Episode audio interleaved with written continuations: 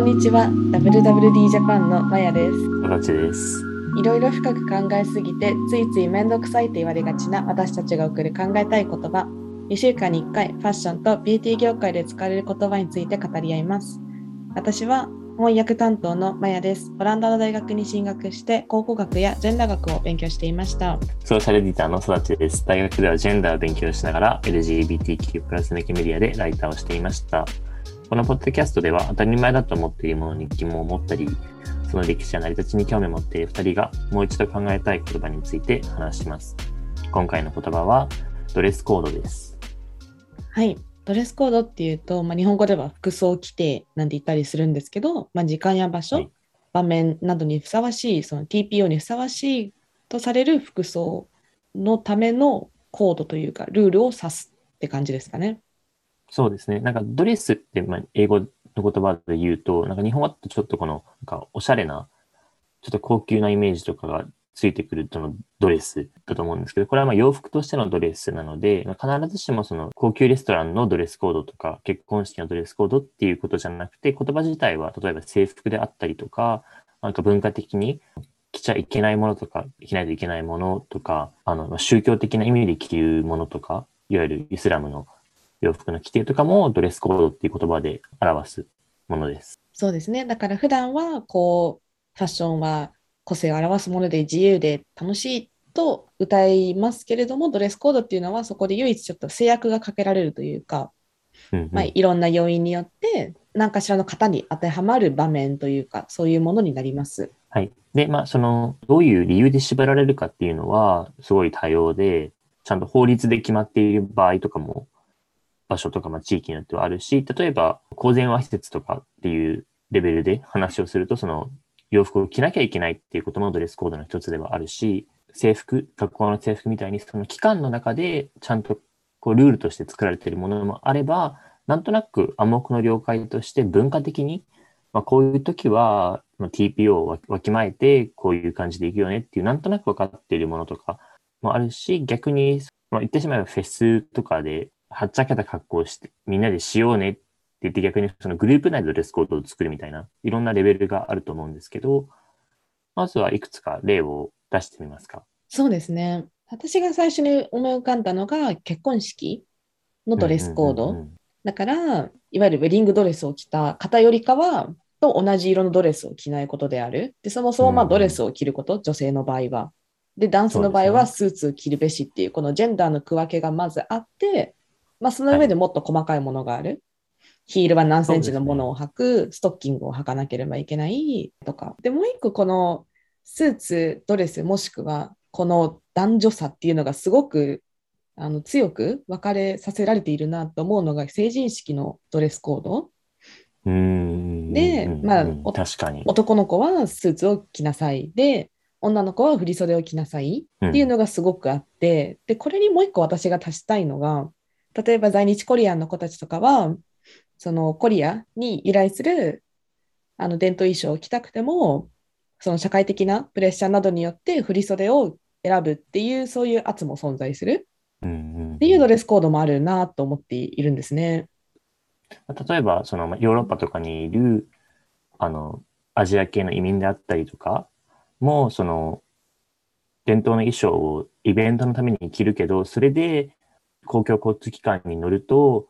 何かしらこう差別を受けるとか、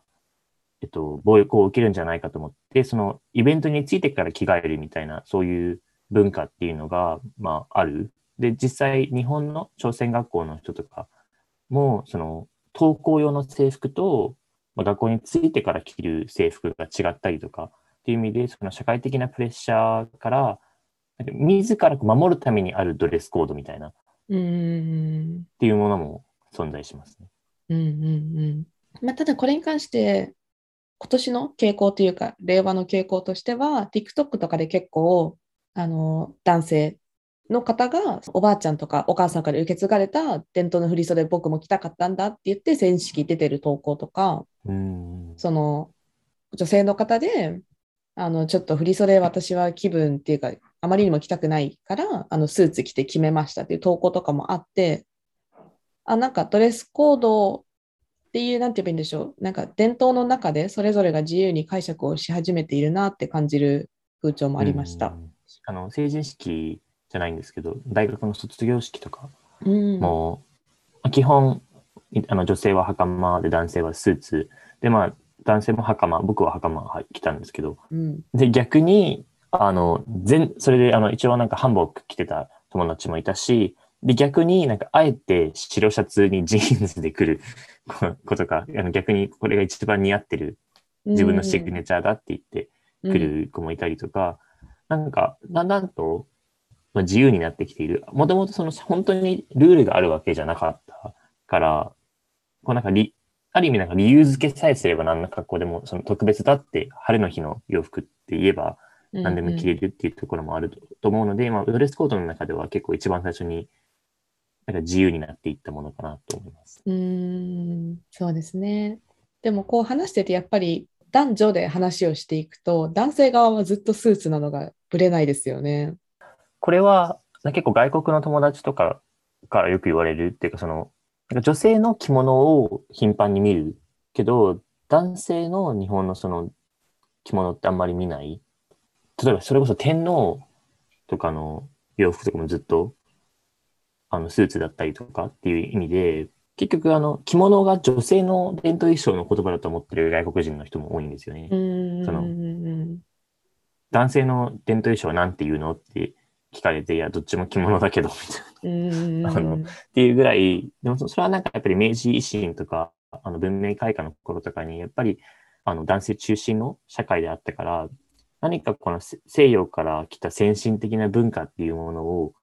一番最初に身につけられたのが男性だった。っていうか男性が自ら輸入して自ら来て自分たちが進んでいるっていうふうに思っていたっていうのは、例えばその昔漢字が男性の文字でひらがなが女性の文字だったみたいなのとほぼ同じ考え方っていうか、よりオフィシャルでは進んだものを男性が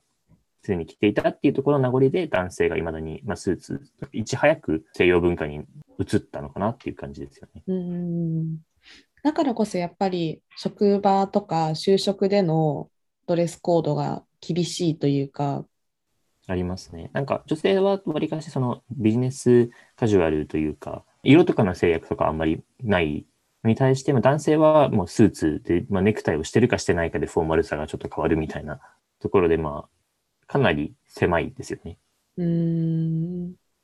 最近の動向としては、そのクールビズが取り入れられて、もうはい環境的要因からちょっと崩そうよってアプローチがなされましたね。そうですね。なんかまあ、似たような動きとしては、アメリカとかでももともとそのカジュアルフライデーっていうものがあって、まあ、金曜日だけ、あの、カジュアルな洋服を着ていいよ。いいよっていうか、まあそのスーツとネクタイを外していいよっていうので、まあこれももともとはなんか1990年代頃にハワイの、ハワイにもともとそのアロハシャツを金曜日に着ようみたいな文化があったらしくて、そこからなんかアメリカ全土に広がったらしいんですけど、まあ、それの影響で逆にクールビーズになんかハワイアンシャツを着たりとか、あとはなんか沖縄のかりゆしシャツとかを着たりとかっていう風になってますね。まあ一応理由付けとしては、日本がやっぱり暑いからっていうところなんですけど、これも、これもそう面白いなと思って、その、やっぱり、この西洋的なイメージでスーツがフォーマルだっていう風にこう決まっているけれども、日本のその高温多湿の気候とかに合ってるかとかって考えずにこう導入されていたところがあったっ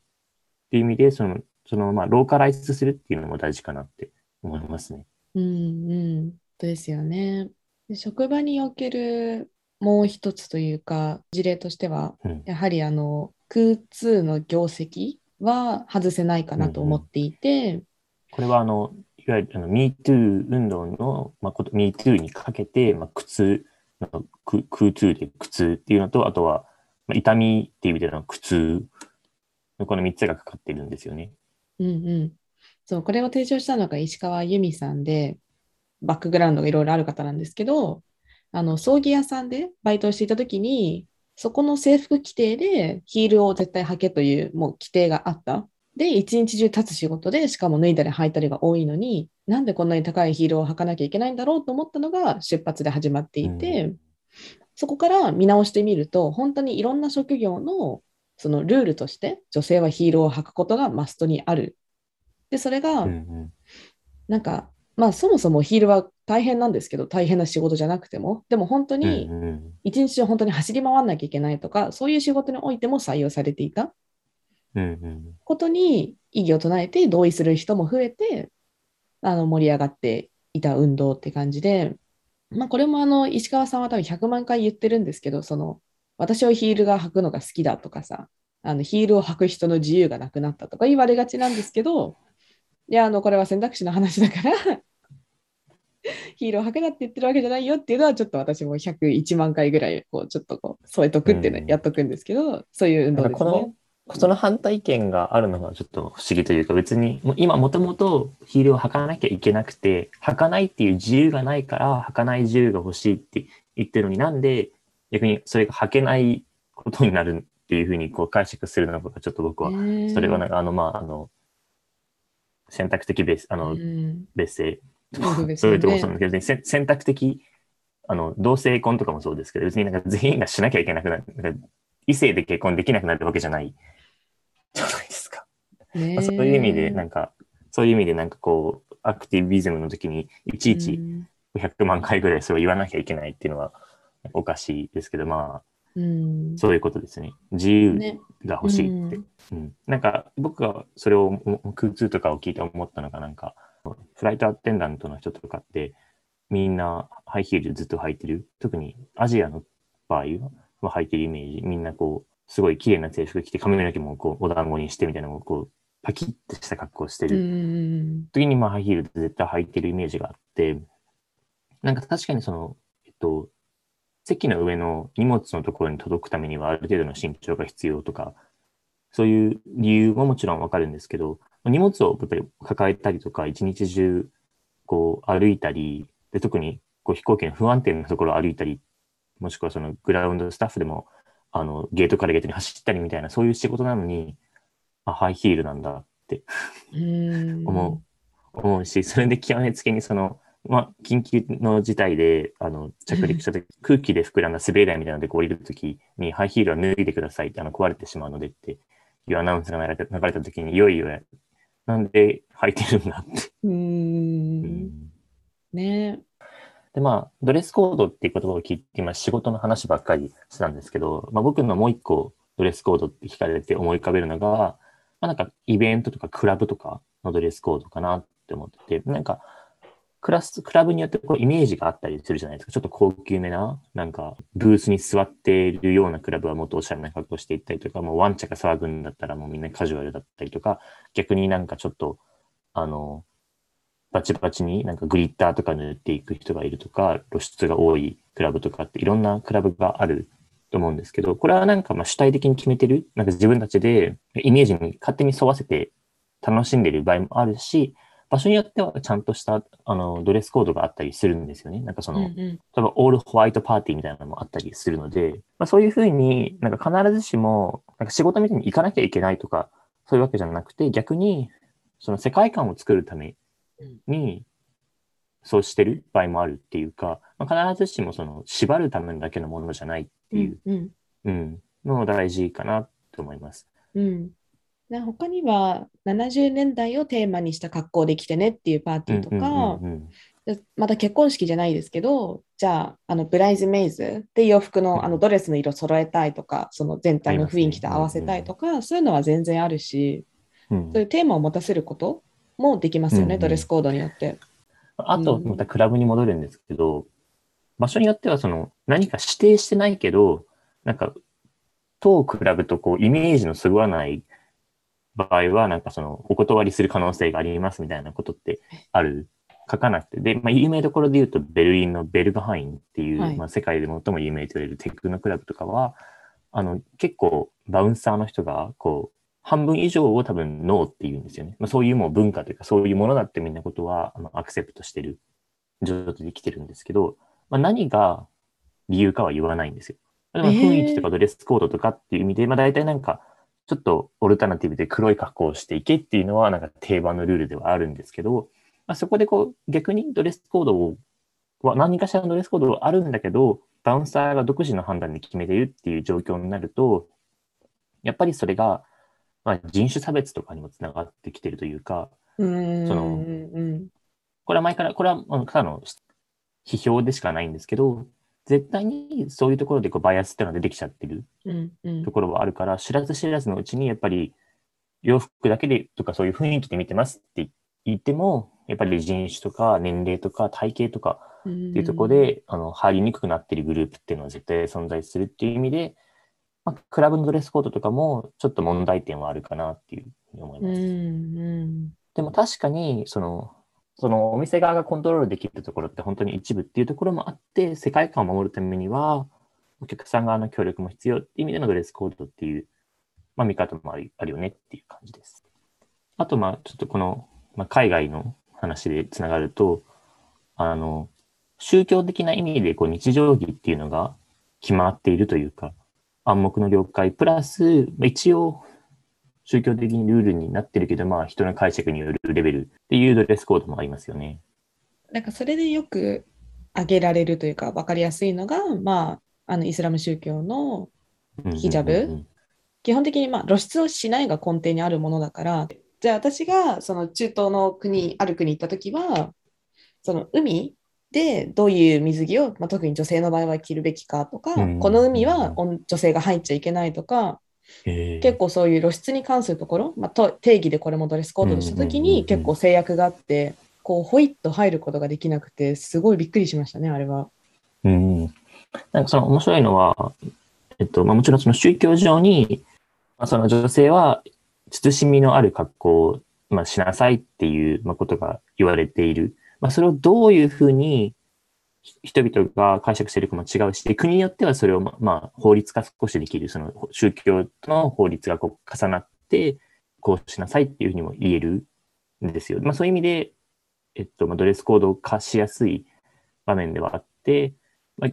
国によってはその宗教に信じてなくても隠さないとこう危険な目に遭ってしまうっていうこともあります。でそうすると、ま、これってすごくじゃあ、この宗教ですごい縛られているものなんだなっていうふうに感じてしまうと思うんですけど、逆に今フランスとかみたいにヨーロッパの国だと、逆にそのイスラム教への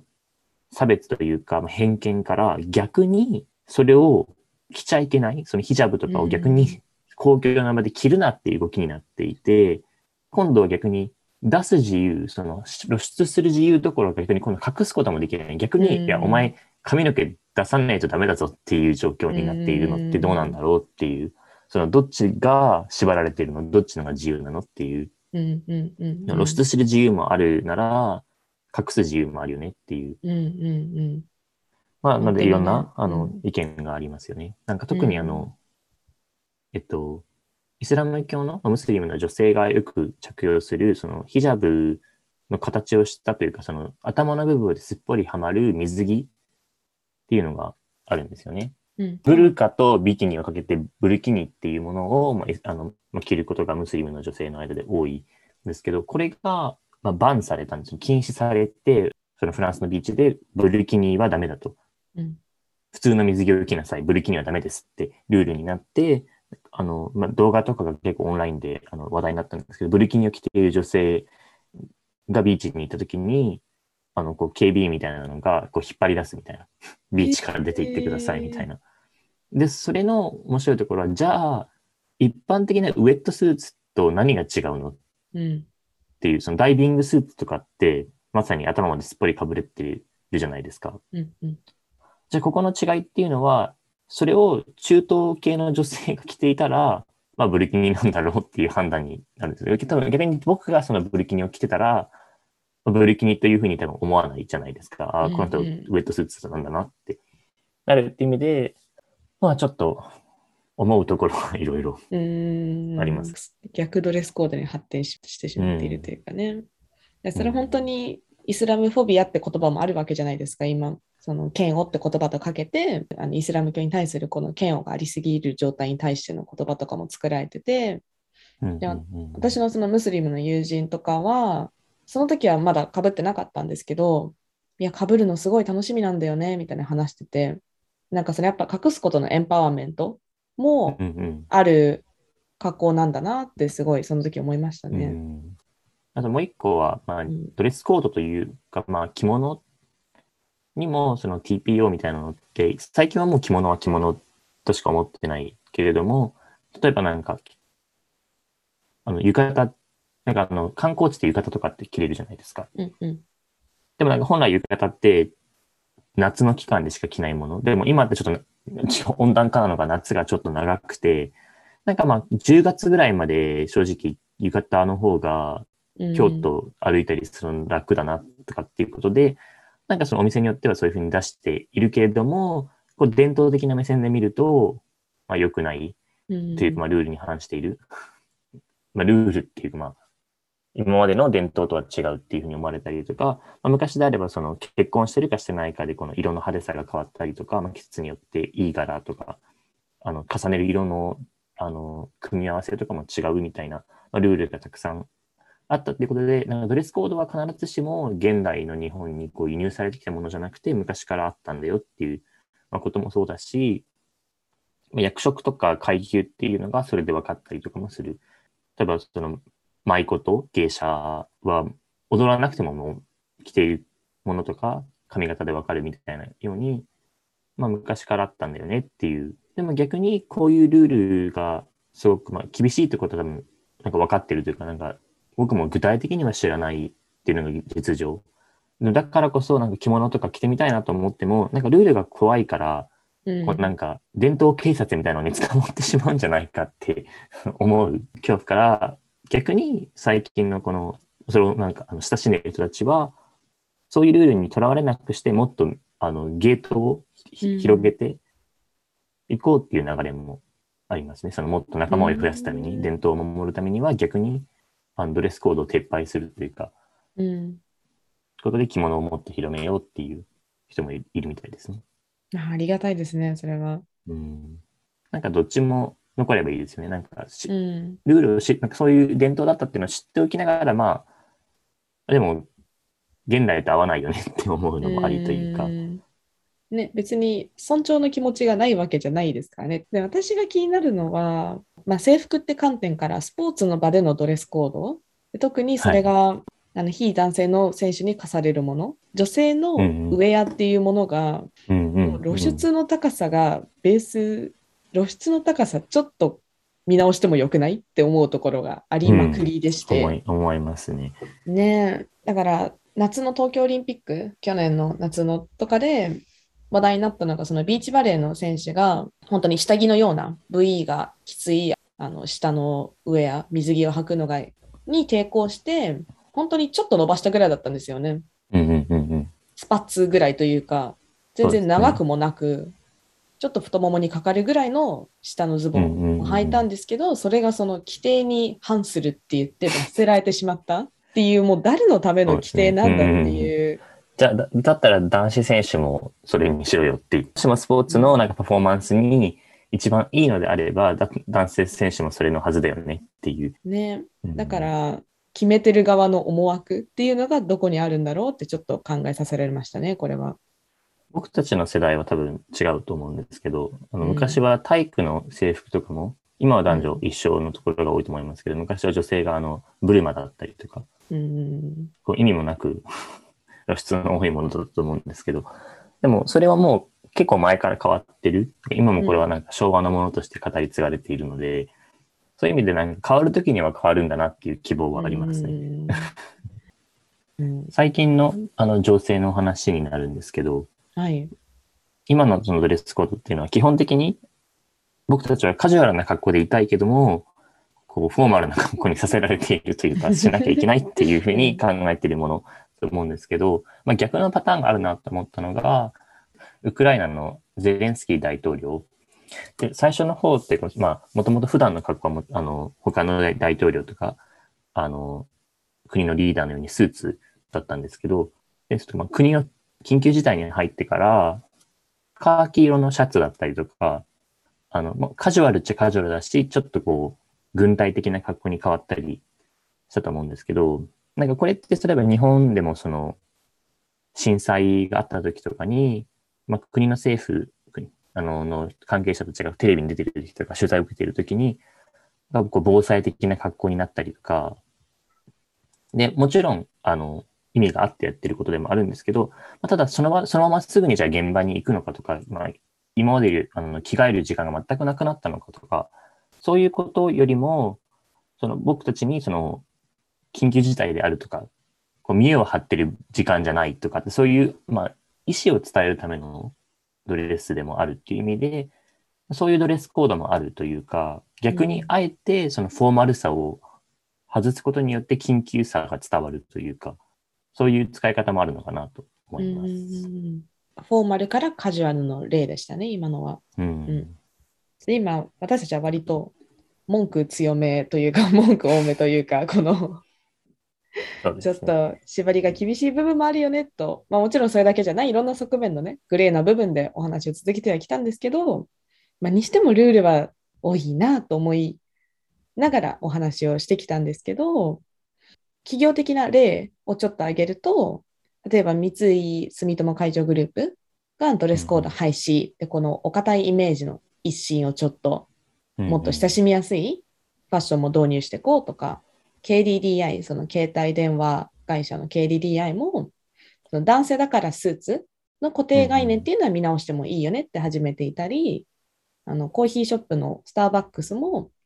ドレスコードを含め、だからその髪の毛の色も含めですね、ここは。もっと幅広い外見を許容するようになってきた動きがあって、うん、まあドレスコードがこう変化を生んでいくとか変わっていくときに、まあ、どうしたら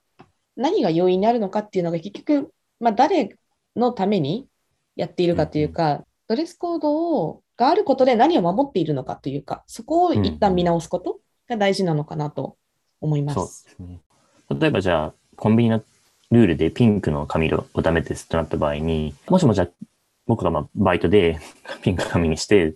ちょっとダメだよって言った時なんでですかって聞いたら多分店側はお客さんが怖がるとかお客さんにいいイメージを与えないとかお客さんが嫌がるっていう言い方をする。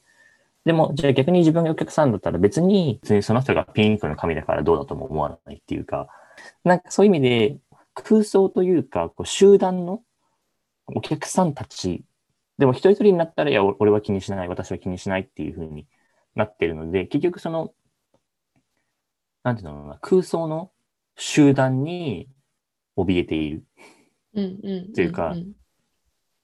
何か形のあるものがあるわけじゃないんだなっていうところに、まあ、少しずつ気づいてきたのかなと思いますね。まあ、結局誰かがやってみて、あ、問題ないって分からないといけない。そのお店側が逆にじゃあ、ピンクの紙の人出したからって売り上げがすごい下がるのかとか、